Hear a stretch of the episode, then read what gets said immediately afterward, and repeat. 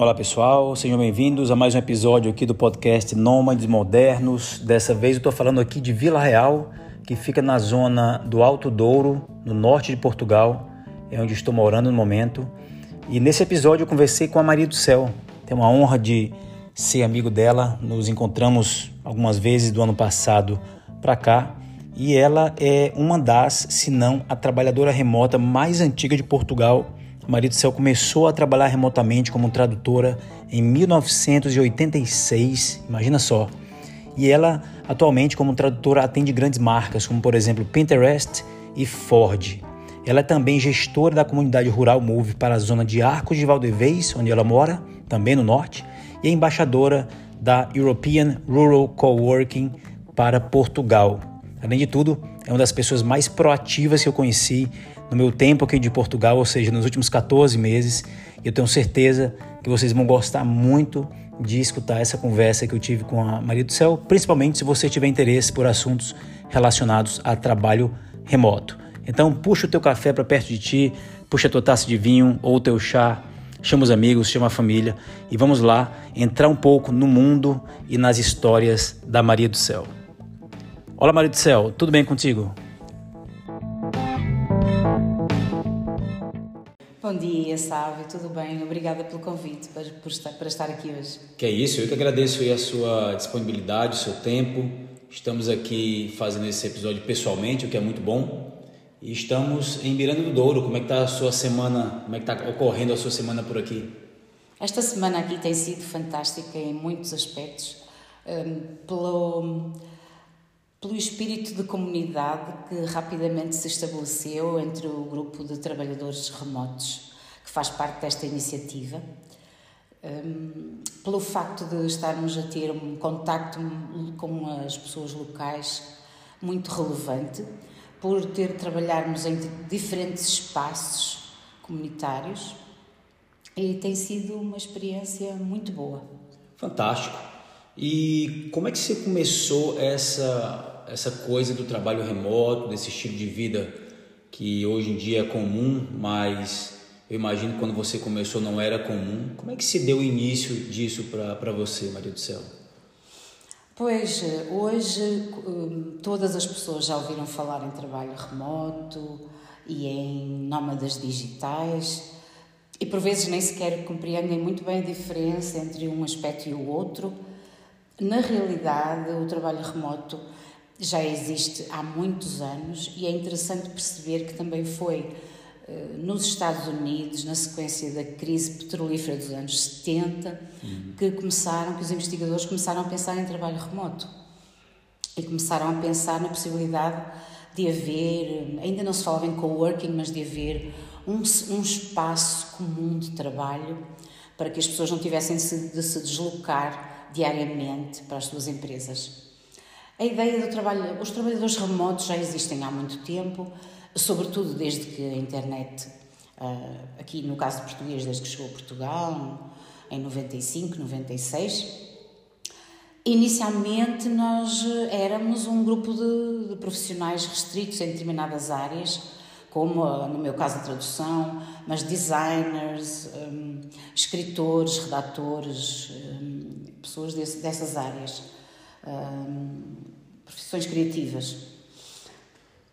Eu comecei a trabalhar em tradução e quando digo isto hum, acho até divertido.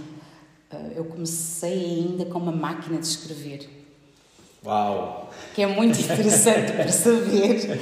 É, nós estamos mesmo na pré-história de uma atividade. E é interessante perceber que eu, eu não, quando terminei a minha licenciatura em Línguas e Literaturas Modernas, não sabia exatamente o que ia fazer, o que me parece muito normal. Hum, sim. Um, apenas comecei em determinadas áreas, comecei a dar aulas de alemão e, e comecei a trabalhar um, como secretária numa fábrica de calçado alemã. Então, a tradução, eu, eu também costumo dizer que tropecei na, na, tradução como atividade. Sim. E que achei muito interessante. E alguém me perguntou: Olha, mas então tem um curso de Línguas e Literaturas Modernas, então e não quer fazer uma tradução para a nossa empresa? Eu disse: Claro que sim, com muito gosto. sem qualquer experiência de tradução, não havia cursos de tradução ainda. Isso foi em que ano, mais ou menos? Isso terá sido em 86, 87, Uau. muito cedo. Ok. Quase no início da, da minha carreira. Foi aí que eu encontrei a tradução e percebi que talvez houvesse um mercado. Estamos numa altura ainda antes da globalização, antes da internet, e eu comecei a fazer alguns trabalhos, simultaneamente com as outras atividades que desenvolvia. Quando, quando surgiu a internet, eu achei que era a oportunidade de, de avançar nessa área estabeleci um escritório em casa. Os trabalhadores remotos eram sobretudo trabalhadores a partir de casa, em casa. Sim. Tinham um escritório em casa, como eu ainda hoje tenho também. Criei o meu escritório, já tinha um computador, então chegou a internet, ainda me lembro que era a Telepac, aquelas disquetes todas que tínhamos sim, de instalar. Sim. Muito interessante. E comecei assim. Claro. Foi assim que aos poucos comecei. Comecei antes da globalização, antes do boom de, de trabalho de tradução, na sequência da globalização e da internet. Sim, nossa, que interessante.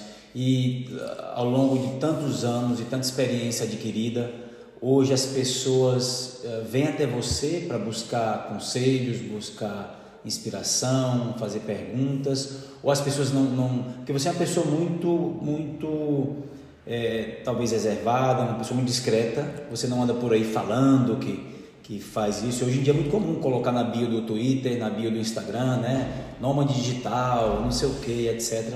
E você não faz muito isso, mas as pessoas reconhecem em você alguém que tem uma vasta experiência nesse assunto e se aproximam de ti para querer absorver um pouco o teu conhecimento ou isso não acontece? Sim, isso acontece. Quem, quem acaba por me conhecer e saber que eu sou trabalhadora remota há tantos anos, sobretudo agora que existe este foco no trabalho remoto. Sim. E também gostaria de referir que a questão dos nómadas digitais é um este conceito de nómadas digitais é um pouco diferente também do trabalho remoto. Isto não é a mesma coisa. Hum.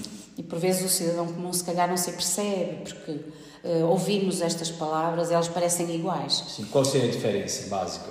Há aqui uma diferença, primeiro. O trabalhador remoto era um trabalhador que trabalhava em casa. Hum.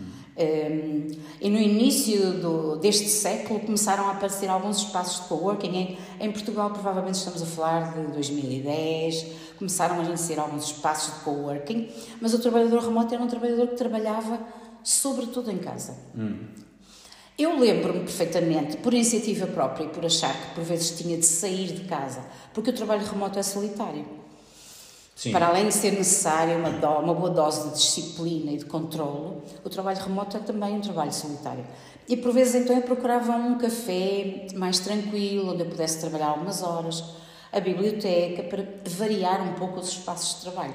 Isto, evidentemente, já tinha a ver com a minha dificuldade em gerir o tempo que passava em frente a um computador. Sim. Ah, sozinha. O, o, portanto, o trabalho remoto é isso com a pandemia, eh, o que aconteceu com a pandemia é que o trabalho remoto deixou de ser apenas algo que caracterizava, sobretudo, freelancers em determinadas áreas. O que é que aconteceu é que todas as pessoas passaram a trabalhar a partir de casa. Uhum. O que não é bem a mesma coisa do que trabalhar em casa. É trabalhar a partir de casa para uma empresa. Os nómadas digitais são um grupo recente de profissionais eh, que começaram a viajar pelo mundo e a trabalhar simultaneamente. O que me parece uma ideia fantástica.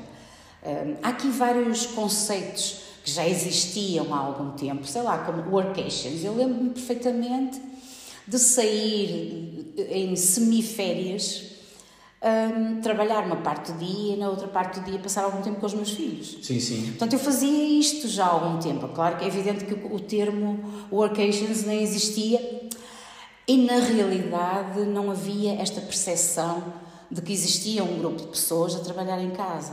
Uhum. Muitas vezes pensavam, ah, mas que Trabalho em casa? Mas eh, o que é isso de trabalhar em casa? Sim.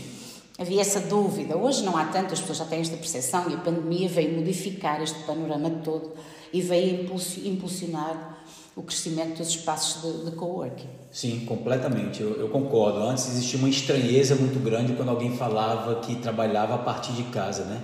As pessoas ficavam curiosas, mas como assim a partir de casa, etc. Hoje em dia isso já é extremamente comum e eu lembro muito bem de quando nós nos conhecemos, que foi no meio rural uma zona chamada Vila Praia Âncora, num co-living, que já é um conceito ali que extrapolou o conceito de coworking. Não é só trabalhar em colaboração junto com outras pessoas, mas também viver naquele sítio e ainda mais no meio rural, o que é algo bastante é, interessante, talvez até exótico em alguns países, né? E, mas enfim, eu queria saber de ti como é que é essa experiência de trabalhar remotamente a partir de pequenas comunidades rurais para você. Para mim, que sou trabalhadora remota há tantos anos, esta ideia de coworking e, sobretudo, a ideia de trabalhar remotamente numa comunidade rural é uma ideia fabulosa, é muito interessante uh, e dinâmica. O que, o que acontece aqui é que esta ideia de trabalhar remotamente no espaço rural resulta também de uma outra, de, de outras consequências também da pandemia. Hum. Para além do trabalho remoto, nós percebemos que estamos desligados da natureza, que vivemos em cidades poluídas, hum. que estamos cansados de, muitas vezes, de comer alimentos que nem sequer têm o valor nutritivo que deviam ter e perdemos contacto com, a, com as pessoas também.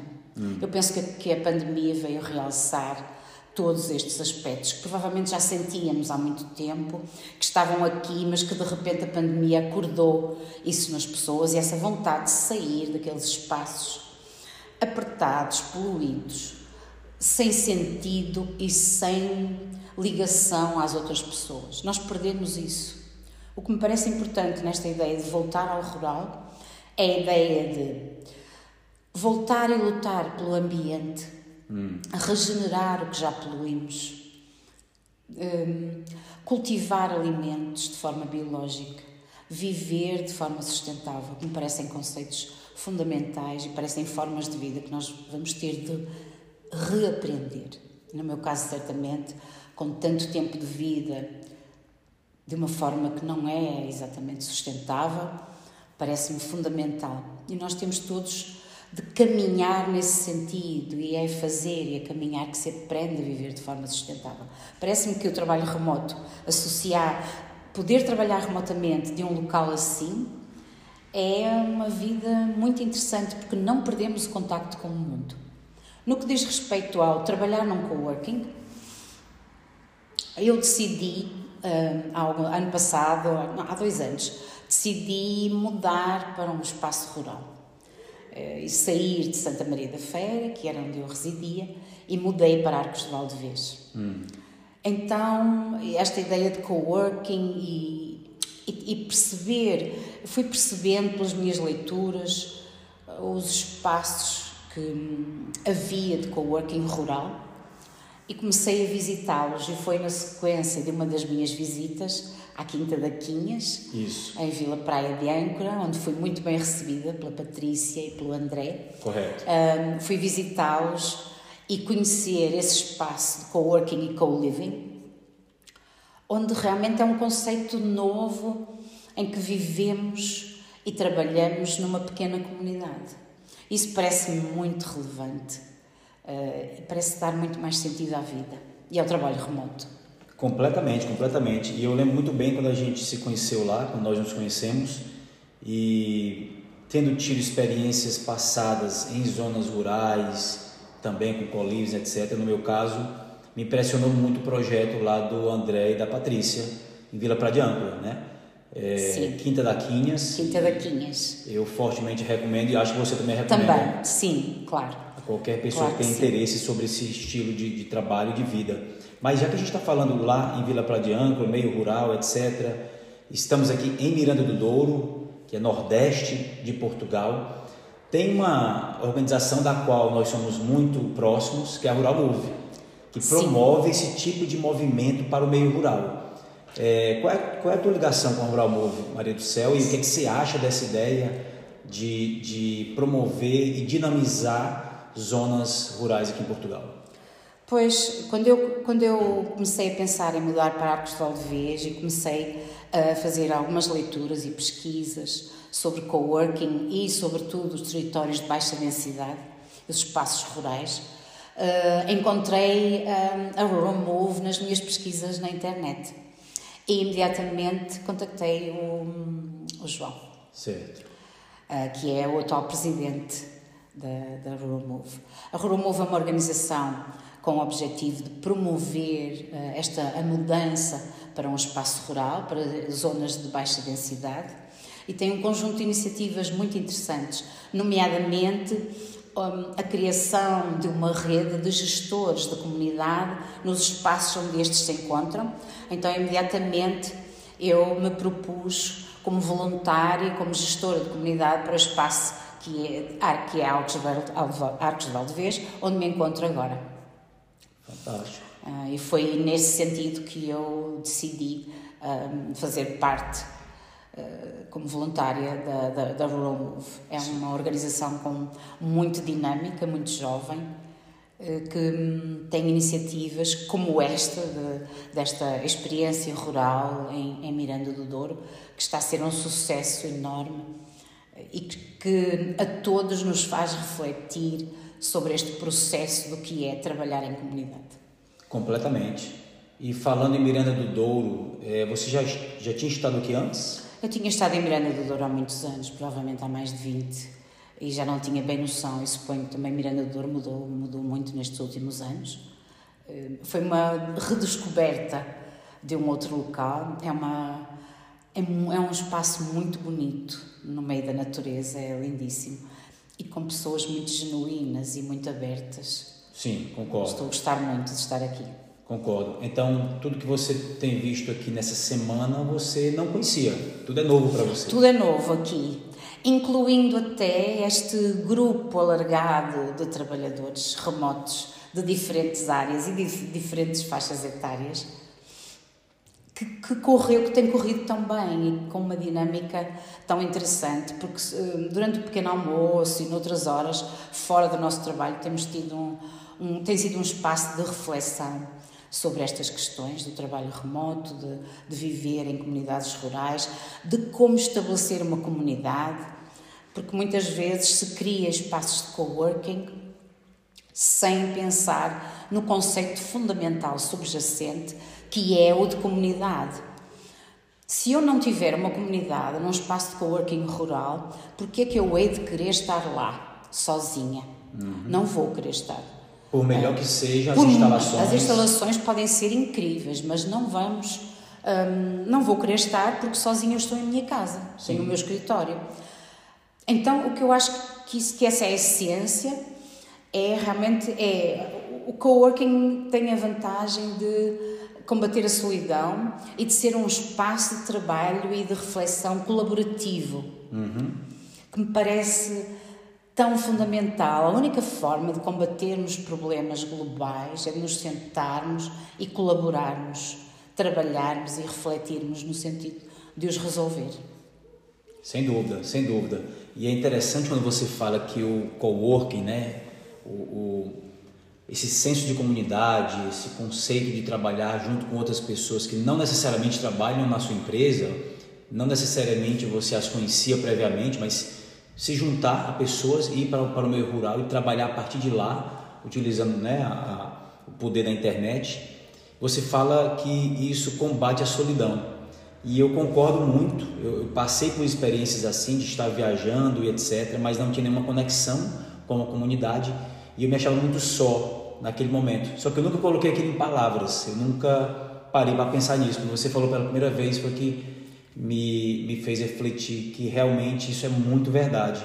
Né? Pessoas que de repente estão trabalhando nas suas casas isoladamente, se elas se sentem de uma certa maneira, se elas se associarem a um grupo de outras pessoas que tem ali uma, um conjunto de valores similares, pessoas que gostam do campo, gostam de colaborar, gostam de utilizar a criatividade para melhorar o próprio estilo de vida, etc e fazer amizades e até colaborações profissionais com aquelas pessoas, a sensação daquela pessoa que antes estava isolada agora é completamente diferente. Exatamente. E os espaços de coworking rurais têm essa característica. Os espaços de coworking urbanos também. Hum. Também são espaços de comunitários e redes de colaboração. Os rurais terão de ser ainda mais pelas suas características, pelas características de, do espaço rural. É evidente que temos aqui uma série de desafios também uh, quando tentamos criar estas comunidades rurais, que são a questão da mobilidade, a questão do acesso à internet, que não estará totalmente resolvido em todas as localidades do país, sobretudo no interior. Hum. Uh, alguns desafios a ultrapassar. A mobilidade em Portugal, sobretudo no interior profundo, é um grande desafio. É também um grande desafio a mobilidade sustentável. E é nesse caminho que todos temos de, é esse caminho que temos de percorrer. E há no interior de Portugal ainda uma enorme dificuldade de deslocação. Por exemplo, eu tive de vir de carro de Arcos de Valdevez para Miranda do Douro.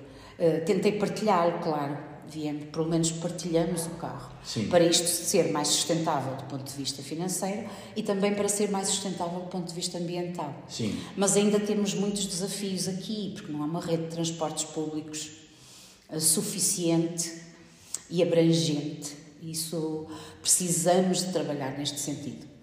Eu tenho dedicado muito a estas questões porque tenho um projeto, um sonho e um projeto que tenho de criar um pequeno coworking rural em Arcos de Valdevez e nesse sentido também contactei a European Coworking Assembly, que tem uma outra associação que é o European Rural Coworking Project. Ok. Eh, e tornei-me, e eles nomearam-me representante de Portugal para o European Rural Coworking Project. E estamos também a trabalhar no sentido de mapear os coworkings rurais, compreender modelos de negócio para os coworkings rurais, porque as pessoas pensam que coworking é um negócio muito rentável e não é bem, bem assim.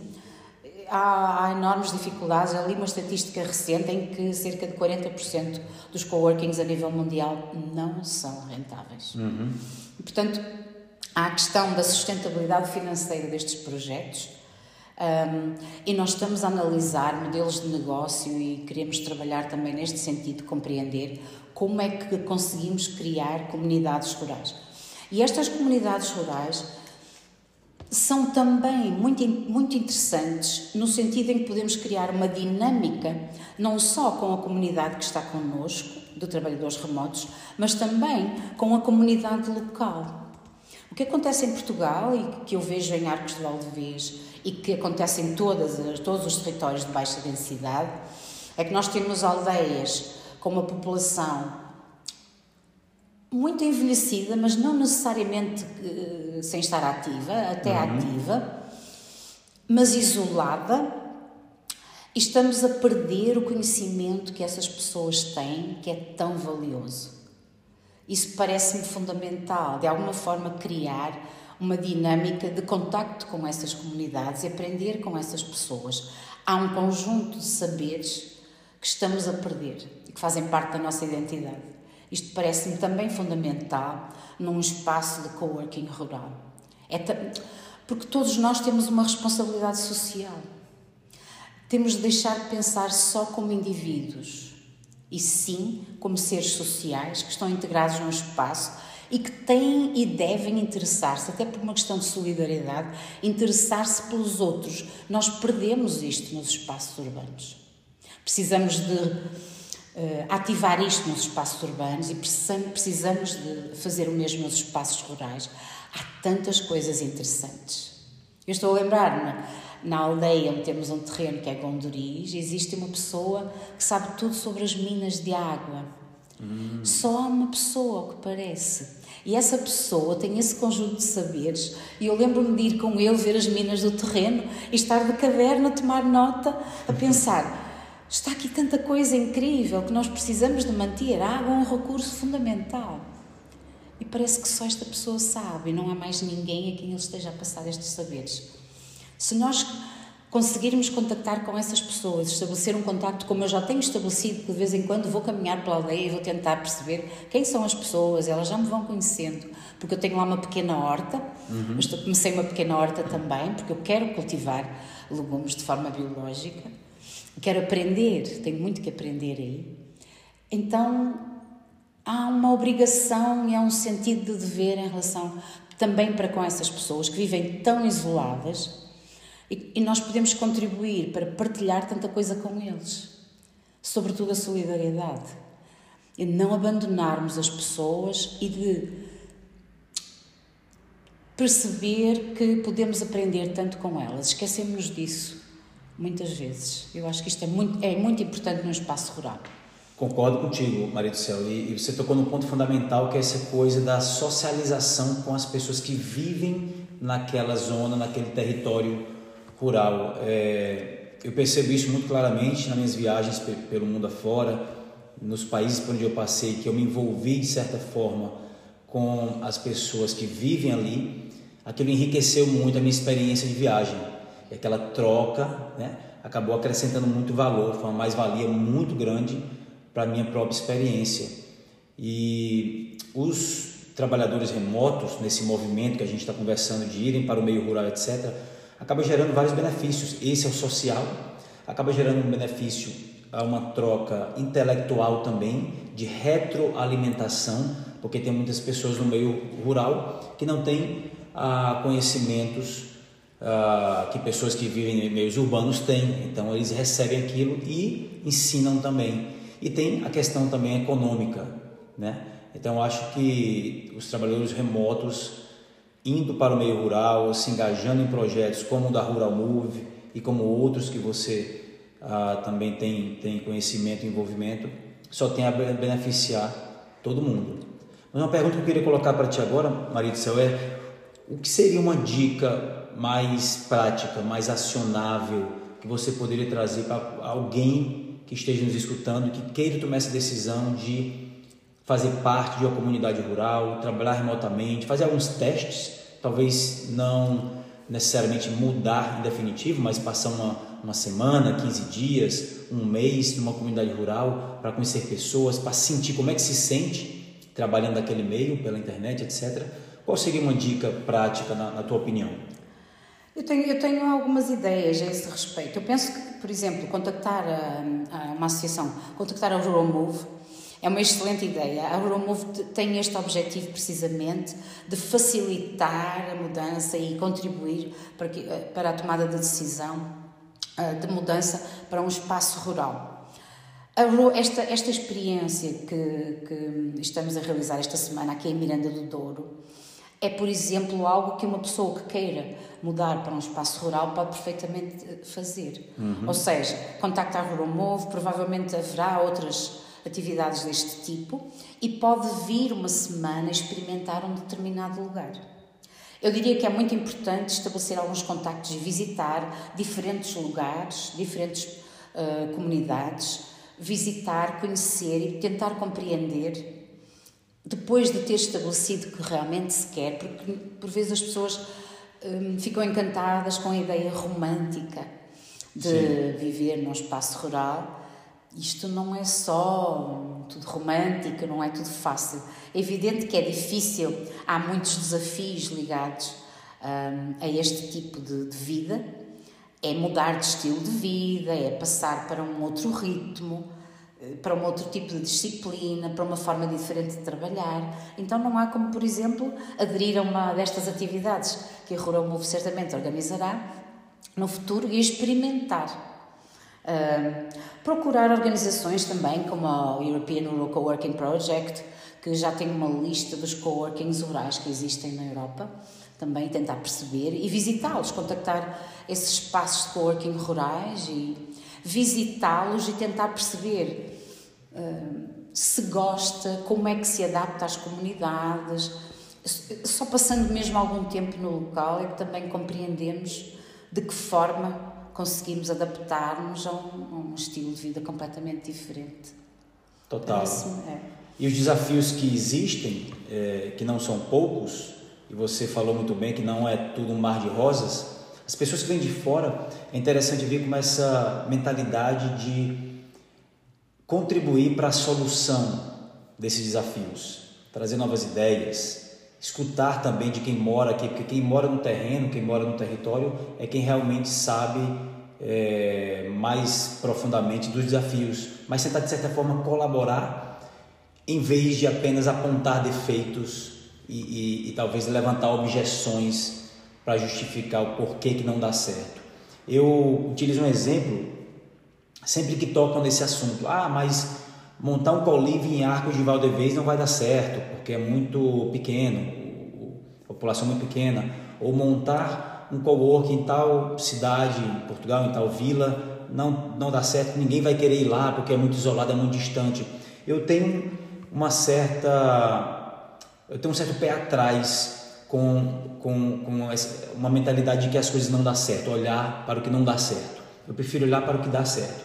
E eu trago um exemplo que é um exemplo bastante extremo de um, um homem, uma pessoa que encontrou umas três casas abandonadas no topo de uma montanha na Galiza ou na Galícia, como a gente fala no português do Brasil, e ele decidiu montar ali uma comunidade rural, num espaço completamente inóspito, isolado, inclusive que ele já sabia desde o início que não iria conseguir funcionar o ano todo por conta do período de chuvas na Galícia, que a gente sabe que tem um período longo de chuvas.